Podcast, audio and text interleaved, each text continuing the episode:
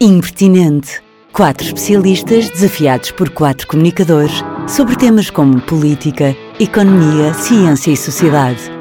Impertinente, um podcast com todas as perguntas que sempre quisemos fazer a quem realmente conhece os factos que fazem diferença nas nossas vidas.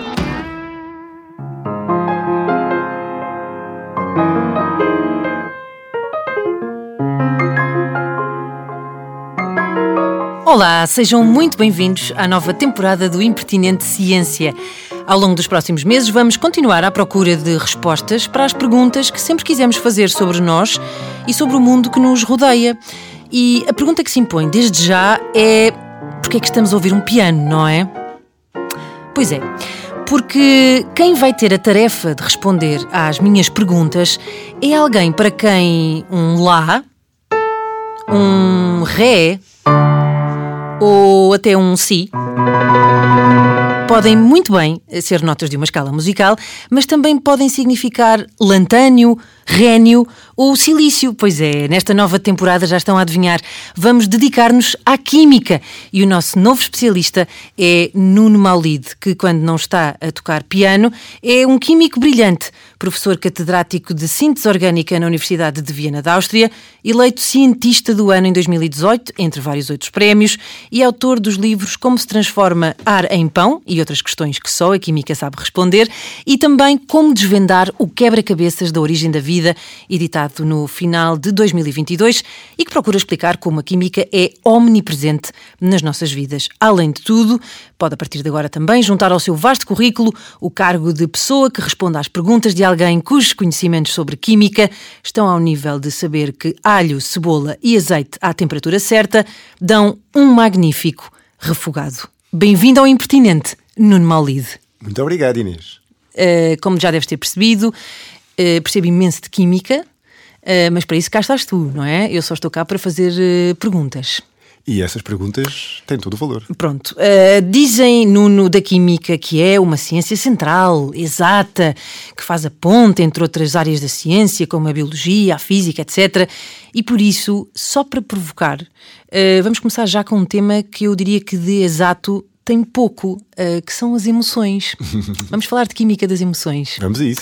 E a primeira pergunta que eu tenho de fazer tem a ver com aquela clássica expressão uh, da química entre duas pessoas. Até porque este é o nosso primeiro episódio e vamos descobrir se há química entre nós, no fundo, não é? Uh, esta expressão de haver química entre pessoas, isto faz realmente sentido do ponto de vista da química? É uma pergunta muito interessante porque é mais uma daquelas expressões que se introduziram no nosso léxico, no nosso vocabulário e que se apropriam de conceitos da química, não é? Também há. O meu pai, quando eu era pequenino, dizia-me: estás-me sempre a chatear a molécula. e eu às vezes perguntava-lhe, pai, mas que molécula? Qual delas? Já curioso, já, já, já curioso, nessa altura, já muito nessa curioso. altura muito curioso. Já, já se predestinava ali um. Mas de onde é que isso virá, não é? A molécula, qual, não é? Qual a molécula que me estás a chatear? Porque há tantas. E o mais interessante nesta história da química entre seres vivos, eu diria química entre animais, é que está de facto muito documentado que existem feromonas e que muitas espécies utilizam feromonas, por um lado, para controlar o comportamento ou para gerar um tipo de comportamento estereotípico num outro membro dessa espécie, uhum. ou em alguns casos para disputar a atração sexual. Mas o que é que é uma feromona ao certo? É assim um, não sei, uma coisa que uma pessoa emana, assim um está, está a dizer pessoa, eu vou adiantar Animal, já que, se, em termos dos seres okay. humanos, não está propriamente documentado que existam realmente feromonas mas no meio no reino animal são realmente moléculas que essas espécies, que esses animais produzem e que são libertadas cá para fora e que pairam assim na atmosfera. Uhum. E que eventualmente só são detectáveis por outra, outra pessoa, por outro membro dessa mesma espécie. Ok. É uma espécie de comunicação, em vez de ser com Wi-Fi, é assim com umas moléculas que pairam assim pelo ar e eventualmente chegarão só a ti, porque só tu é que és capaz de ler essa mensagem. É um bocadinho aquela ideia de há aí muitas mensagens a pairar, mas cá nós não conseguimos ler. Ok, uma questão de comunicação, no fundo, aqui há um emissor de feromona e há alguém que, que recebe essa.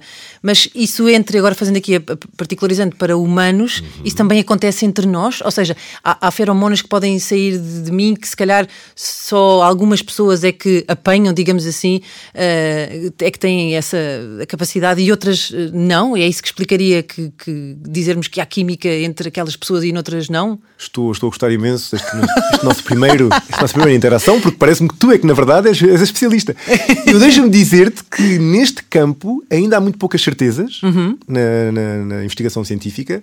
Há alguns estudos recentes que mostram que certas moléculas que são emitidas por exemplo, no suor, vamos falar de suor, porque já, já okay. estamos a falar de coisas que se mandam cá para fora. Eu sinto que... que... nós vamos passar muito tempo a falar desse tipo de coisas. Odores corporais, é química, é mesmo assim. Deixa-me dizer que aqui entre nós eh, estou um bocadinho nervoso e, portanto, estou a transpirar um bocadito. Espero que não, que não haja nenhuma feromona que passe para ti assim mais desagradável. Mas a verdade é que no suor, pelo menos de homens, parecem haver certas moléculas que modificam até certo ponto o comportamento de outros homens. Houve um estudo muito interessante feito na Finlândia. Uhum em que um grupo de 20 homens tinham como tarefa, em pares, uh, fazer uma negociação e uma divisão de 10 euros. Portanto, uma pessoa tinha os 10 euros e, de certa forma, propunha à outra: olha, vamos dividir assim, 7 para mim, 3 para ti, uhum. ou 1 para mim, 9 para ti.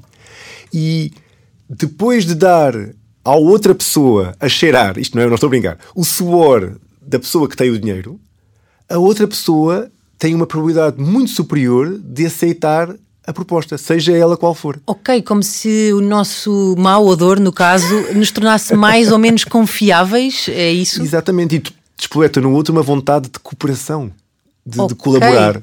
Talvez tenha, tenha algum tipo de vantagem evolutiva, Uh, até para, para, a evolução da nossa espécie. E conseguimos saber, não sei, se suores mais uh, alcalinos ou mais, uh, não sei, têm tendência a, a, transformar as pessoas. Não, porque há uma coisa muito interessante que eu acho que as pessoas não, nem sempre se darão conta. Uh, o nosso suor não tem cheiro. Espera lá. Ahá, agora apanhei-te. O suor humano é uma água com uns compostos que a priori não têm cheiro. Os compostos que têm cheiro no nosso suor são coisas produzidas pelas bactérias à superfície da nossa pele. Não houvessem essas bactérias, hum. o nosso suor não tinha cheiro nenhum. Portanto, estas moléculas de que eu estou a falar não são moléculas, não é, não é aquele, aquele Chanel do metro. Ok, sim, eu diria que há pessoas que se calhar na hora de ponta num autocarro uh, iriam discordar bastante, de, ou seja, o suor só por, ti, só por si não, não. E uma das coisas mais fascinantes, eu, eu, eu gosto muito desta ideia de nós acharmos que somos seres humanos, mas na verdade nós somos uma colónia, uma colónia de férias, mas de milhões, de milhares de milhões de bactérias à superfície da nossa pele e dentro de nós. E essas bactérias estão lá para produzir compostos químicos, para fazer certas coisas. Um, que têm efeitos tão perniciosos como, por exemplo, dar ao nosso suor aqueles aromas menos. Ou menos seja, agradáveis. não se pense que tem a ver com, com, com comportamentos ou, ou, agressivos ao nosso corpo, ou seja, mesmo que nós fôssemos os seres mais uh, impolutos e bem comportados, não fumadores, uh, não consumidores de, uh, enfim, com a alimentação mais correta, inevitavelmente os nossos suores iriam cheirar sempre um bocadinho. Porque essas mal, bactérias é? o que fazem é decompor certas das moléculas que são geradas com uhum. o nosso suor e essa decomposição juntando-lhes provavelmente uns átomos de enxofre, umas coisas assim uhum. menos, menos simpáticas, que resultam em compostos que depois como é óbvio, cada pessoa tem o seu aroma corporal, mas. Mas curioso como, de uma forma geral, conseguiríamos dizer que o suor cheirasse um bocadinho a, a cebola, não é? mas é verdade. É verdade. Entre cebola e alho estão ali vários compostos que, com mais uma modificaçãozinha ou outra modificação na sua estrutura, Uh, são mais ou menos as coisas que se encontram no Tão som. diferentes e tão iguais ao mesmo Tens tempo. toda a razão. Uh, portanto, a resposta à minha primeira pergunta é sim, de certa forma, existe, podemos de facto dizer que existe aqui uh, química entre as pessoas, que esta expressão não está assim tão errada quanto isso, ao contrário, se calhar, do, do para de me chatear a, a molécula, certo? Nuno, estamos a falar do, de, de, da química das emoções e, e hoje em dia um, eu, eu, eu ouço muito falar um, de, nas redes sociais de, de, das inas, as chamadas inas, não é? A dopamina, a endorfina, a serotonina, a oxitocina, mas pelos vistos, uh, para, para, para estimular todas estas, uh, nem sei bem que lhe chamo, o que é que são? São substâncias, vá, são hormonas. hormonas. Uh, aparentemente eu tenho que correr 10 km enquanto medito com um bebê ao colo e como chocolate preto com a outra mão, não é? Sim, sim, no mínimo. No mínimo. E se possível, se conseguires fazer um dancing Shiva ao mesmo tempo, é capaz de ter o melhor efeito. Antes de mais, e porque estamos aqui para, também para informar as pessoas e para explicar as coisas todas em detalhe, INAs. As INAs são aminas. São todas membro de uma família muito grande de compostos químicos que se chamam aminas. O que é que caracteriza as aminas? Isto, eu prometo que não vou, não vou dar aqui grandes aulas de química orgânica, mas é importante esclarecer estas coisas. Uma amina tem sempre um átomo de azoto, cujo símbolo químico é a letra do meu, primeiro, do meu nome, Nuno, N, e esse átomo de azoto está geralmente ligado a dois átomos de hidrogênio. Portanto, o grupo amina é o grupo NH2. E todas as aminas têm no seu nome a terminação ina. Ok? Portanto, a dopamina, a serotonina, as endorfinas, a oxitocina são todas aminas. A vasopressina também é outra de que se fala Essa muito. não conheço, não conheço Oh, tão bem. Tinha, tinha que ter alguma coisa nova aqui. Então já me vais explicar o que é. E para que servem as, estas as aminas? São todas são, são as amigas, as aminas são amigas é uma coisa que ocorre logo. entre si e nossas? Elas são amigas entre si, elas regulam-se entre si e eu acho que é importante também transmitirmos, já que estamos no primeiro episódio, aqui aos nossos ouvintes, que o corpo humano é uma máquina, de, é uma fábrica de compostos químicos. Mas uma fábrica super complicada, com muitos milhões de compostos químicos a serem produzidos a qualquer momento, a serem destruídos para produzir outros, e é de certa forma do equilíbrio, é um equilíbrio um bocadinho precário, não é?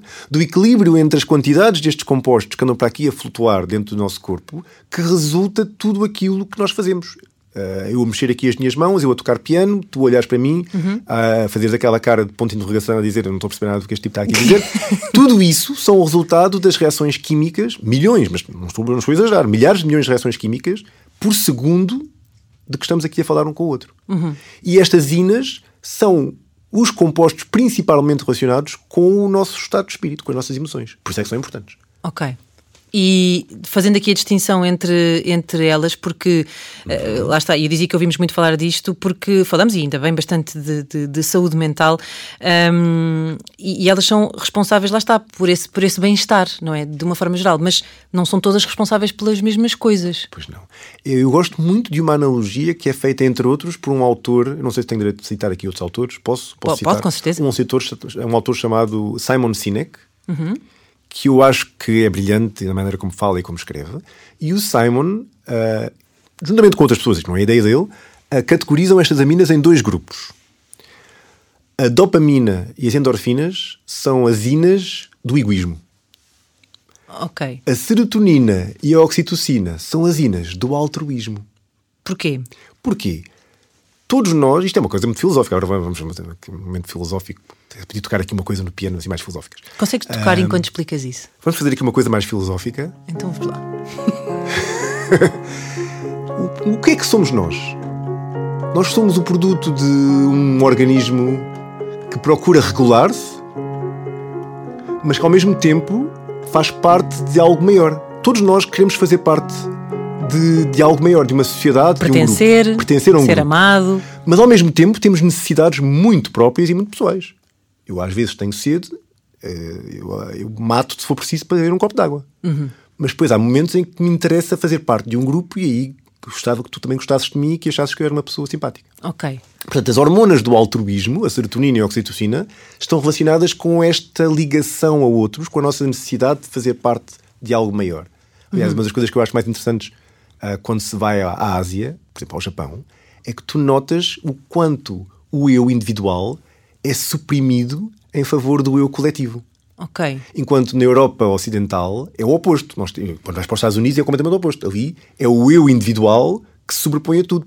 A razão pela qual os americanos, por exemplo, acham muito estranho esta ideia de pagar impostos para, para quem não tem emprego ganhar Ou seja, o, o prevalece eh, com a serotonina e a oxi- a oxitocina prevalece o coletivo sobre o, o- o- individual. É isso? Exatamente. Enquanto a dopamina e as endorfinas têm muito mais esta, esta, este cariz de satisfação de, de suprir necessidades pessoais. Então, que- pa- para tornar isto mais prático, que tipo de atividades é que vão eh, desencadear ehm, a, a- a secreção, vá, digamos assim, de aminas como a dopamina e a endorfina?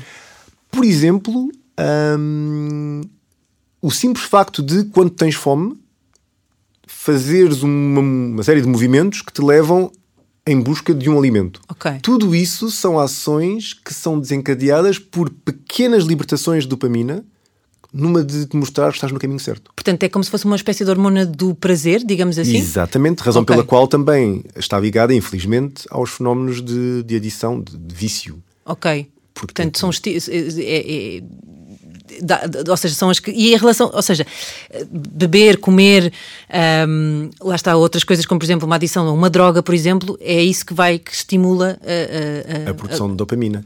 E a diferença entre a dopamina e a endorfina, ou seja, sendo as duas do mesmo género, São, são, são disputadas em contextos diferentes. As endorfinas, por exemplo, estão muito associadas com ah, o nosso riso. Nunca te aconteceu rires tanto que te começa a doer a barriga. sim, claro. Na verdade, o riso é uma contração dos teus órgãos internos. As endorfinas que são libertadas quando tu te ris é que mascaram esse efeito. Portanto, são drogas, são, são, são, são, são aminas que quase funcionam como drogas para te dizer continua, continua, continua, não desistas. Ok. E com isso mascaram Está-te a a doer, mas não te. ok, Corres uma maratona 42 km, não é?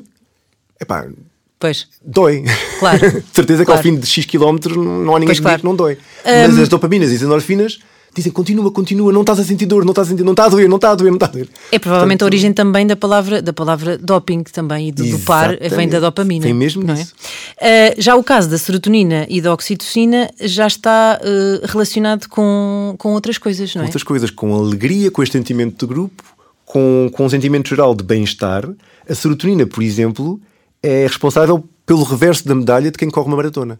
Quando tu corres uma maratona e vais à ponte, debaixo da cama, Uhum. hum, tu não o fazes sozinha.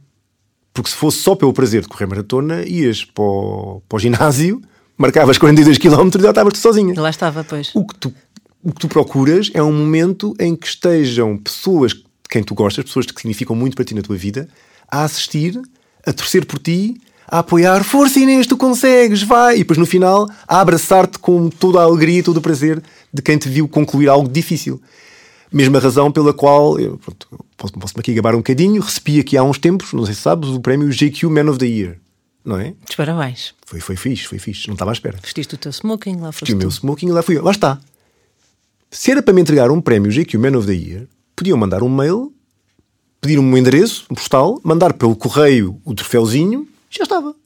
Não. Mas não, conseguiram estimular a tua dopamina, a endorfina e a E a serotonina, ao serotonina, mesmo tempo. porquê? Porque eu fui a um palco onde estavam na plateia o meu pai, a minha irmã, o meu irmão e aquelas pessoas todas para quem eu estava desejoso de Galvanizado à frente de todas estas Exatamente. pessoas. Portanto, todas estas cerimónias, todos estes momentos coletivos são a manifestação do facto de nós, só com a dopamina, só com o egoísmo, Uhum. só com o nosso próprio sentimento de realização, não vamos assim muito longe. Não chega. Precisamos deste momento em que o grupo diz: Epá, tu és muito bom, gostámos mesmo daquilo que tu fizeste, parabéns. E aquela, e aquela que eu não sei bem o quê, vasopressina? Vasopressina tem um bocadinho um efeito vasoconstritor, tem um bocadinho mais a ver com o stress, e eu acho que daqui mais um bocadinho vais falar um Ok. bocadinho sobre stress. E sobra-nos a oxitocina, que hum, eu associo bastante, sempre muito. À, à questão dos, dos bebés, é o momento em que, eh, ao momento do- de um parto, por exemplo, que eu sei que é, uma, que é uma hormona muito desencadeada quando se amamenta, por exemplo, ou quando se segura num, quando se segura num bebê, nosso ou não, não é? É bem verdade. E é muito necessário para o vínculo mãe-filho. para o vínculo mãe-filho. No momento do parto, há imensa ah, oxitocina que é libertada. Durante a amamentação, como acabaste de dizer também, e são, essas, são esses momentos que, como tu disseste muito bem, estimulam e estabelecem esta ligação tão profunda entre mãe, mãe e filho, mas também Mas não é um relação- exclusivo das mulheres. Não, porque também numa relação amorosa há a fase inicial. As pessoas dizem que as relações têm três fases, não é? Aquela fase da atração animal, Mas já lá vamos. já lá Uhum, vamos, não sim. é? A fase do, de criar um- uma espécie de, de uma, de uma atração mais Duradoura. eh, mais duradoura e depois todo o laço realmente de longo prazo é estabelecido à custa da oxitocina. Ok. Aliás, há muitas pessoas que dizem que ah, durante o ato sexual se liberta bastante oxitocina, sobretudo no final, precisamente para estimular a ligação afetiva como consequência do ato sexual. Portanto, é possível ir quase provocando essa ligação, digamos assim, de tempos, de tempos a tempos. Ainda irmos, antes de irmos a essa parte de nos apaixonarmos, porque é de certeza uma, uma, uma coisa de que, de que queremos falar aqui hoje. Um, Não sei porquê. queria, queria perguntar-te, um, a propósito ainda desta questão toda de, de, da saúde mental, etc., e deste equilíbrio químico de que tu, de que tu falaste. Um, o que é que é, o que é a depressão vista pelos, pelos, com, com os óculos de um químico? No fundo, é, é, assim, é um desequilíbrio. Um, é sempre isso?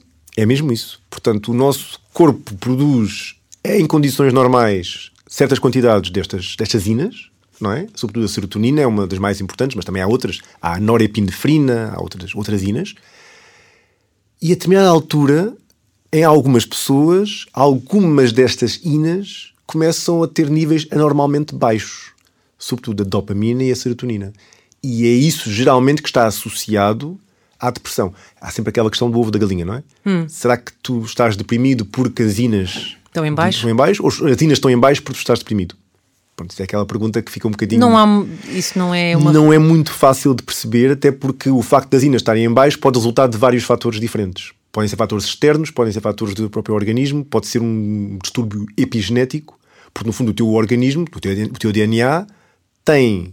É como se fosse a Constituição da República. Tem tudo o que é preciso para a República funcionar em condições. Mas às vezes é, é possível fazer revisões da Constituição. No Exatamente. DNA, não. Sim, no DNA é, é chamada é... são as modificações epigenéticas. Ok. Há certas coisas do nosso dia a dia, do nosso meio exterior, que afetam o nosso código genético de uma determinada forma e com isso modificam a forma como as nossas inas se regulam dentro do nosso corpo. E isso uma, explica... Diz, diz, diz. Há uma teoria que diz que as pessoas que têm depressão, é uma das teorias mais antigas, essa depressão resulta de uma, um excesso de atividade de uma enzima, uma enzima é um, Sim.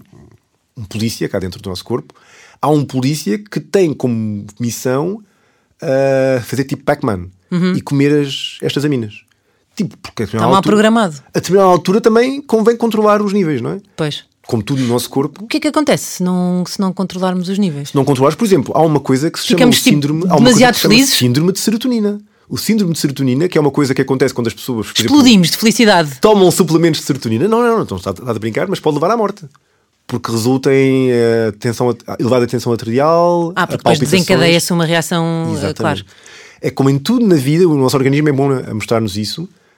Never, never wish too much of a thing that you don't know. Ok. Porque há, tudo que é bom é bom até determinada dose. Ok. E por isso é que o corpo tem mecanismos para. Ah, dá aqui um bocadinho de serotonina a mais. Calma. Ele está feliz, tudo bem, mas não é preciso exagerar. E por isso há estas, estas enzimas que andam tipo Pac-Man a ver, ó, oh, está aqui um bocadinho de serotonina a mais, deixa-me comer um bocadito. Ah, esta dopamina já podia ir para casa. Come-se aqui um bocadinho Lá mais. para dentro. Vai lá para dentro. E o problema é que às vezes essa, essa polícia, como todas as polícias, não é? Às vezes sai um bocadinho fora de controle. Transforma-se na PID. Transforma-se na PID. Uma autêntica Gestapo. A PID, a PID da endorfina. A PID das amigas. Uh, Porquê que há pessoas que precisam de tomar um. Então, antes de mais, o que é um antidepressivo enquanto fármaco? O que é isso? É o corolário daquilo que eu estava a dizer. Um antidepressivo é, são, são inas sintetizadas num comprimido ou são outras coisas? Podem ser inas sintetizadas num comprimido, mas os mais eficazes são. Então, estou aqui a dizer que esta, estas, mono, estas Pac-Mans, a monoaminoxidase, transforma-se na PID. O que é que tu fazias nesse caso?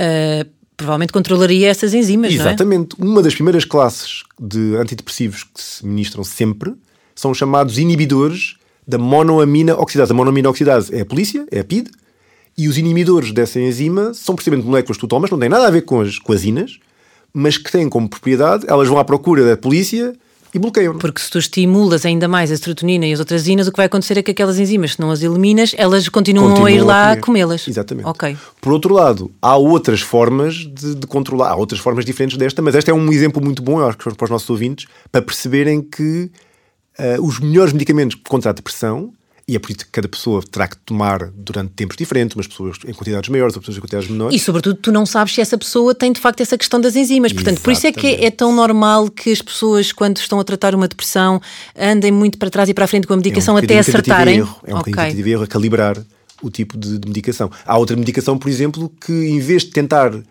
bloquear o Pac-Man, porque já se percebeu que o Pac-Man não é responsável, tenta é estimular as enzimas que produzem serotonina, por exemplo. É outra maneira de aumentar indiretamente os níveis de serotonina no teu organismo. E falando agora então de, de nos apaixonarmos. Ah. ah, gostei tanto desse, desse suspiro. Uh, o que é que acontece quando nos apaixonamos? O que é que acontece nestas trocas químicas que se passam cá dentro e mais, e aquelas que passam para fora, não é? As que passam para fora, como já dissemos no começo, ainda estamos muito longe de perceber realmente o que é que acontece. As que passam cá dentro estão mais ou menos bem documentadas e são mais ou menos as inas. São novamente as inas. É a dopamina, sobretudo, e a adrenalina, que estruturalmente são relacionadas uma com a outra, que são responsáveis, em parte, por stress mas também por aquilo que nós sentimos quando nos apaixonamos. No fundo, são hormonas que estão lá para responder àquele nosso, àquela nossa necessidade primordial sempre que estava em face de um perigo. Uhum. Não é? é? A chamada reação fight or flight. E um perigo, uma ameaça percebida, pelo menos algo que tu encaras como uma ameaça, e é diferente para ti do que será para mim, despoleta a, a libertação dentro do meu corpo, por exemplo, de adrenalina, de dopamina, e qual é a missão dessas amigas? É irem rapidamente aumentar a minha tensão arterial e rapidamente aumentar a minha, o meu ritmo cardíaco, que é para eu estar num estado de alerta pronto okay. a reagir. É o mesmo estado de alerta que tu tens quando estás apaixonado. Quando vês a pessoa amada, quando te apaixonas. O coração bate mais uh, depressa. À vista. Eu não, não me esqueço, a minha mulher não gosta nada destas histórias, mas quando eu conheci a minha mulher, quando eu vi a minha mulher pela primeira vez, eu tive uma reação que nunca tinha tido na minha vida de umas palpitações que eu até pensei que o coração me ia sair pelo. E como bom químico que és, disseste, bolas, que a minha dopamina está aqui com níveis eh, que sim, senhor. Exatamente. E depois às tantas fui falar um bocadinho com ela e depois, quando começou a bater mesmo muito, decidi que ia fazer alguma coisa para, para bloquear a minha dopamina e a minha adrenalina, que era ir buscar um copinho. Um copinho de alguma coisa para me acalmar um bocadito. Cá está, de alguma coisa que à partida não era água. Uh... Enfim. É, isso é de facto verdade. Uh, um copinho de alguma coisa acalma efetivamente, ou dá-te só assim a sensação, é uma espécie de placebo. É uma espécie de placebo, por aquilo, pronto, enfim. Não, não ajuda propriamente. Não ajuda. Mas, uh, e tu falavas há bocadinho da diferença, da diferença entre aquilo que é esse amor, uh, não é? Do amor à primeira vista, ou, ou, que não seja à primeira vista, mas aquela ideia do amor arrebatador, aquela hum. paixão de caixão à cova. Uh, e a diferença então para o tal amor assim se calhar mais duradouro, mais estável. Um... Mas não te esqueças da parte intermédia da luxúria, da atração animal. Vamos introduzir aqui o sexo, é isso? tan, tan, tan, tan. Um, ou seja, são coisas que podemos separar ou não? Ou temos que uh, conseguir. Ou, ou, as, coisas, as, as duas coisas misturam-se? O que agir é que esta devia ser a parte com bolinha da nossa conversa. E na verdade é, é mais química. É tudo química. Olha, sabes que eu estava-me a lembrar daquela, daquela. A Rita Lee tem uma canção chamada Amor e Sexo e ela às tantas diz assim a frase: O amor uh, nos torna patéticos e o sexo é uma selva de epiléticos. Uh, portanto, o que eu pergunto no Maldido é se o sexo tem a sua própria química tem. Uh, diferente da química do amor. Tem. A atração sexual é, sobretudo, uma consequência de, de hum, esteroides, daqueles compostos da família da testosterona e do estrogênio testosterona, tanto nos homens como nas mulheres, é realmente o principal responsável pela atração sexual e está ali naquela fase intermédia entre o amor de caixão à cova e aquilo que queremos falar mais tarde, que é o amor mais durável com um laço, com um laço emocional que não se parte. Portanto, no sexo entram aminas, mas também entram então essas, essas outras. Que são os mesmos esteroides da mesma família que depois as pessoas às vezes usam quando, quando querem ter uns músculos um bocadinho maiores. Ou ah, um aquelas que. Um pessoal, assim, um o pessoal do ginásio, aquele pessoal que toma, que toma cenas. Estás assim, visto um gatinho pequenino assim, ali atrás. Então, não, não, estão a ver, portanto não sabem o que é Vocês não estão a ver, mas está ótimo, não está a fazer aqueles gestos assim mesmo para mostrar, para mostrar assim os, os, os músculos. Um, ou seja, eh, há aqui uma coisa que eu não te perguntei ainda atrás, que é, e tem a ver ainda com, com, com, com estas substâncias todas de que estamos um, ehm, a falar. Se, se, isto fosse assim, se fosse fácil, pergunto eu, uh, isto vendia-se assim nas farmácias, uma caixinha disto, uma caixinha daquilo, não é? E nós tomávamos isto, assim, da mesma forma que se toma, uh, o pessoal do ginásio também toma assim coisas para ficar bombadão. Porquê é que não podemos ficar bombadões de, de felicidade? Mas não em excesso, que já percebemos que isso também não é bom. Exatamente. Tu uh, tinhas mencionado também um exemplo interessante que eu acho que é bom para esta, para esta, para esta questão, que tem a ver com a forma como, para induzir contrações no, no parto, Sim. muitas vezes se administra, podes dizer, Sim, exatamente. Eh, eh, Lá está, também vai um bocadinho ao encontro desta, desta pergunta, porque no fundo é, é um bocadinho a diferença entre aquilo que nós próprios temos cá dentro no corpo e que segregamos naturalmente e aquilo que se encontra num, num frasquinho, não é? Num laboratório. E ahm, uma das, eu não sei se é uma das ou se é a substância por excelência que se, que se administra a uma grávida que tem que induzir um trabalho de parto é a oxitocina sintética. Um, e uh, eu não, não passei por essa experiência uh, porque não tive um trabalho de parto induzido, mas uh, diz quem passa por isso que as contrações induzi- induzidas por oxitocina sintética são muito mais dolorosas e fortes do que as contrações de um trabalho de parto que é desencadeado de forma eh, normal. Não sei se, se tens uma explicação para isto, eu assim de repente arriscaria dizer que uma coisa que, uma, que num dos casos é uma coisa súbita e no outro o corpo vai provavelmente desencadeando o processo de uma forma bastante mais natural, não é? logo no primeiro episódio e já estás pronta para te doutorar. Pronto, obrigada, boa tarde. Vou então para a Universidade de Viena com o Nuno Malice, eh, ser a tua assistente. Não, o mais interessante, e é uma coisa que eu acho que é também importante, já que estamos no primeiro episódio, a de esclarecer às pessoas. Sim, pode-se falar de sintética e natural, mas como substância é exatamente a mesma coisa.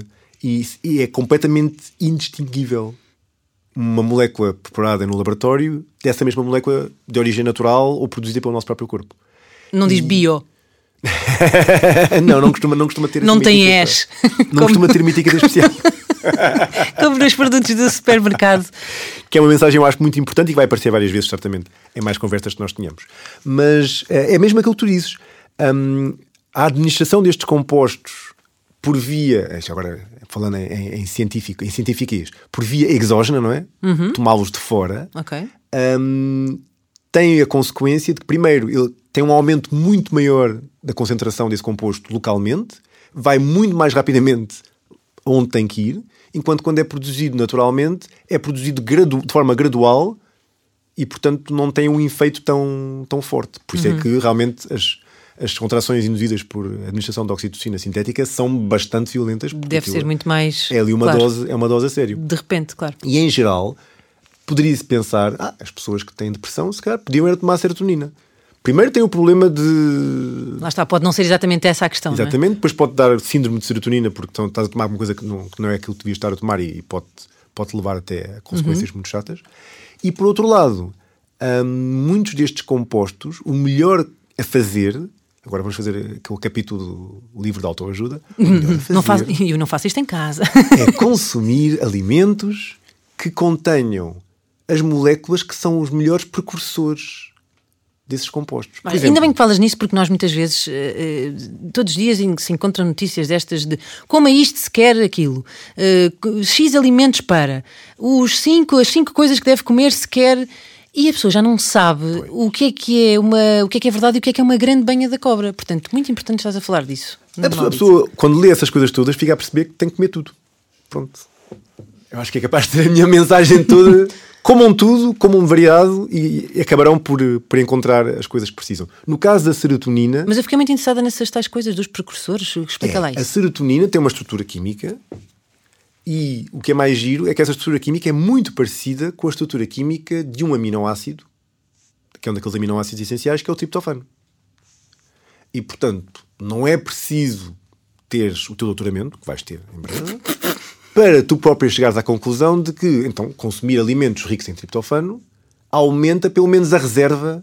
Tipo, não é a serotonina mesmo, mas é o composto mesmo antes. É uma espécie de uma reserva que está pronta para se o meu organismo Uma sentir... antecâmara de serotonina. É isso mesmo. Ok. O meu organismo está prontinho no caso de me faltar a serotonina. Olha, ela já comeu isto tudo, está aqui tudo aqui armazenado. e são geralmente compostos aqueles tipos de, de alimentos ah, ricos em proteína, não é? Estamos a falar do- Uhum. dos, dos lacticínios, de, de peixe, de salmão, de, de carne de aves. São geralmente as coisas mais ricas em, em triptofano. E quem diz isto poderia também dizer a mesma coisa para outras, para outras inas que também têm como precursores alguns aminoácidos. Uhum. Portanto, em relação àquilo que podemos fazer, portanto, falámos de comida aqui, ah, mas há uma coisa que, diz- que se diz muito, ah, e também já aqui andámos aqui à volta disto, ahm, que tem a ver com, com o exercício físico. E muita gente fala disso, que é aquela ideia do o bem-estar pós-exercício físico. Muita gente um, tem aquela, aquela conversa de que, ah, eu ao início não gostava nada de correr, ou quem diz correr diz praticar outro desporto qualquer, mas muitas vezes acontece com a corrida, uh, e passado um mês, ou dois meses, ou X tempo, uh, de repente estava quase viciado em, uh, e estão as tais endorfinas, não sei se estou a dizer certo. mas agora que falámos de viciado, isso... qual é a ina que te ocorre? Dopamina. Exatamente, é mesmo isso no fundo, tu não gostavas de o fazer, mas como percebeste que depois de o fazer e depois de chegares ao fim e dizeres consegui fazer os 5 km que tinha que fazer. Vamos lá ver. Uh, eu não sinto isso. E olha que eu faço exercício há algum tempo e, e nunca estou sempre à espera que chegue isso para mim, não é? E assim, qual, é, qual é que é o dia em que eu vou sentir? Pá, sim senhor, eu preciso de ir ao ginásio. Nunca senti. Não. E há outras pessoas que já, ai pá, já não vou ao ginásio há três dias. E não te faz falta aquele momento toda. no final em que dizes, epá, consegui. Não, o que eu sinto, vamos lá ver, também não quero ser injusta. De facto, eu sinto-me melhor. Às vezes vou com uma grande neura e depois volto e penso, epá, ainda bem que fui. Uhum. Agora, isso em mim é um, um, efeito muito curto. Portanto, não dura até à vez seguinte que eu tenho de ir, percebes? Ao ponto de, ah pá, tenho que ir outra vez porque eu vou atrás daquela sensação. Não, não é. Não. Mas para algumas pessoas acredito que funciona. Aquelas pessoas que. E lá está, que correm maratonas e, e vão, sei lá, para outros países correr. Eh, é porque de facto vão, vão em busca dessa, desse bem-estar, não é? E sabes que a diferença entre cada um de nós e na maneira como nós reagimos pode muito também ter a ver com cada um de nós ter uma tolerância diferente a estas inas. Para certas pessoas é necessário, se calhar para ti, será necessário uma libertação muito maior de dopamina para realmente te criar vício. Se calhar é uma pessoa que que podias ir aí consumir drogas duras e não, não te viciavas, quem sabe? Sou assim, high maintenance, é És isso? capaz de não, não diria high maintenance, tipo high dose. ok. go high or go home. Claro, e outra, outra coisa que as pessoas dizem muito é aquela ideia do ser viciado em adrenalina, não é? Mais uma expressão. Epá, fulano é, é viciado em adrenalina, agora vai atirar-se de parapente não sei de onde, uhum. vai fazer não sei o quê. Isso é real? A pessoa pode ser viciada em adrenalina? Sim, de facto, lá está, são aquelas, aquelas substâncias que estão libertadas quando tu tens uma percepção de perigo. Por um lado, eu acho que, como todos nós, somos capazes de sentar num filme de terror e vês esse filme de terror e ficas a pensar isto não é real, uhum. mas está muito bem feito e eu assusto-me um bocadinho, mas não me assusto como se realmente estivesse alguém. Exato. E há, há pessoas que acham, sei lá, o Pesadelo em Elm Street um filme divertidíssimo, mas depois nem, nem, se aproximam do exorcista porque acham que aquilo é, é um bocado real. Eu acho que todos nós temos a nossa dose a partir da qual as coisas se tornam um bocadinho perigosas demais e as pessoas que são viciadas em adrenalina têm, se calhar, uma tolerância muito maior a níveis de adrenalina e, portanto, precisam de emoções fortíssimas. E outras que, se calhar, lá está, ver um filme com um bocadinho mais de sangue já é capaz de. Mas, mas a adrenalina também é uma amina? Sim. Ok. Então, então o nome Pronto, mas então mas é vizinha, mora na porta ao lado da dopamina. São todas vizinhas, elas, elas conhecem-se todas, costumam ir ao, ao fitness em conjunto, Vão juntas. Fazem aulas de pilates. Mas a dopamina juntas. e a adrenalina devem frequentar mesmo, a mesma, a mesma aula, não é? Sim, sim. Enquanto a, a serotonina é um bocadinho mais o pilates, mais Já tem o seu grupinho, o seu grupinho A dopamina é mais aquele kickboxing assim um bocadinho mais, mais agressivo. Olha, e o, o stress? O que é o stress, Nuno? O stress é uma coisa muito, muito interessante porque está geralmente associada a uma única molécula que é o cortisol. Uhum. E o cortisol tem este, este efeito, mais uma vez associado à tal reação de. É ameaça. É, é, uma ameaça, é uma coisa que me está aqui a, a, a, a, ameaçar. E também tem como efeito um aumento de, de batido, de, do batimento. Ritmo, batimento cardíaco, uhum. para mais uma vez te colocar em, em, em alerta. O problema é que depois de acabar a ameaça percebida, o nível de cortisol não desce tão rapidamente como isso. E é isso que depois lentamente começa a gerar stress. Porque lá está, a ameaça nos bons velhos tempos era, sei lá, um mamute, um bisonte, ou uma coisa dessa. Ah, bons velhos tempos. Bons velhos tempos. Hoje em dia a ameaça se calhar é quando Já não aquela... se fazem mamutes como antigamente. quando chega aquela colega tu não gostas nada. Hum. Ou quando aparece uma pessoa que tu sabes que te vai chatear imenso o dia porque tem sempre mais notícias para te dar, isso é suficiente hoje em dia para gerar este tipo de reações que nos bons velhos tempos, que nos velhos tempos tinham outro tipo de consequências, mesmo life-threatening. Claro, mas quando tu dizes que os níveis de cortisol não baixam logo, uhum. e vamos aqui uhum. transpor para, para, para, os dias de hoje, quando não dizes não baixam logo, estamos a falar de minutos, horas, semanas, uhum. dias. Eh, Boa pergunta. Porque isto vem com água no bico, esta pergunta. Uh, sobretudo, uh, e mais uma vez vou, vou aos bebés. Uh, uma pessoa quando é mãe depois lê muitas coisas. dizem que bebés que são expostos a grandes níveis de cortisol e, portanto, ou seja, que são deixados a chorar durante muito tempo, por exemplo, e por conseguinte os níveis de cortisol neles aumentam muito, porque lá está, a ameaça é, está a acontecer dentro do que é uma ameaça para uma criança pequena e que isso depois pode ter efeitos um, a, longo a longo prazo. É verdade? Não é verdade? É porque o cortisol, mais uma vez, é um composto... No caso aí, o cortisol teria, não baixava durante muito tempo mesmo. Não é? Ou o simples facto de não ter sido imediatamente reduzido, ou se ter prolongado no tempo, tem efeitos nocivos para o teu organismo e esses efeitos nocivos é que se podem perpetuar no, no futuro. Portanto, no fundo, o que o organismo precisava era que tu rapidamente, após a ameaça de não estar lá, conseguisses controlar os teus níveis de cortisol, conseguisses reduzi-los, e isso fazes com como é que se faz? Uma meditação. Há muitos estudos que mostram, por exemplo, os monges do, do Tibete, os especialistas, número um, em meditação, o Dalai Lama. São, é carne sem nervos, que aquilo não é carne. Aquilo é, aquilo é, corpo, é, é carne sem cortisol. O que, é que, o que, é que, fisicamente é possível observar uh, a diferença de um corpo que foi sujeito a altos níveis de cortisol e outro que não? Eu, eu acredito que uh, todas as análises sanguíneas mostrem de certa forma, o, o resultado de tudo aquilo que o teu corpo foi sujeito como, como stress.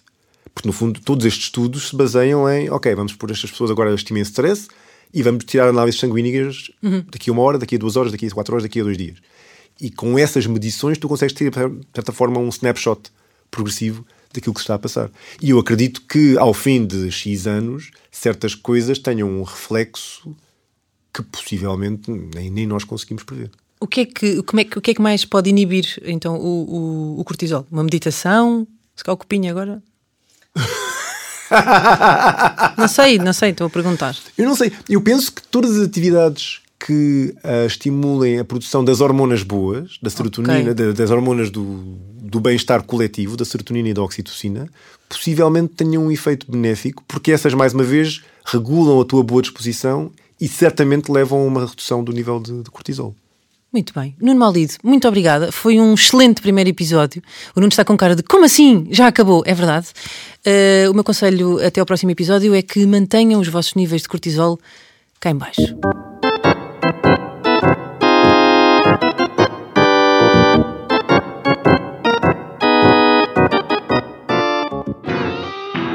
Impertinente é um podcast da Fundação Francisco Manuel dos Santos Disponível em ffms.pt e nas plataformas habituais.